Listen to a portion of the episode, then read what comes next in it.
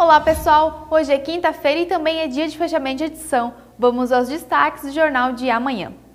E o dia D da campanha nacional de vacinação contra poliomielite e multivacinação será realizado neste sábado, dia 20 de agosto. Em Timbó, todas as unidades de saúde do município estarão abertas das 8 da manhã às 5 da tarde, sem fechar para o almoço, para a aplicação das vacinas contra poliomielite e das, vacina, das vacinas que fazem parte também da campanha de multivacinação.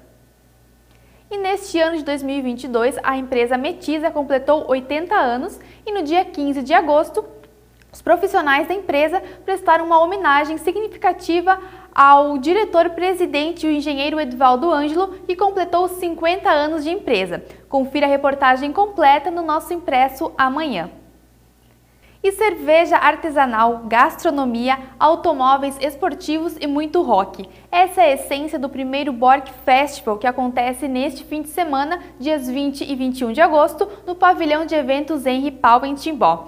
Um dos destaques do evento será o encontro e exposição de carros esportivos da marca Porsche. A entrada é gratuita. Bom, pessoal, vou ficando por aqui e estas e outras notícias sobre esporte, segurança, educação e cultura você confere no Impresso de amanhã. Nos acompanhe também pelas nossas redes sociais e pelo nosso site. Até mais!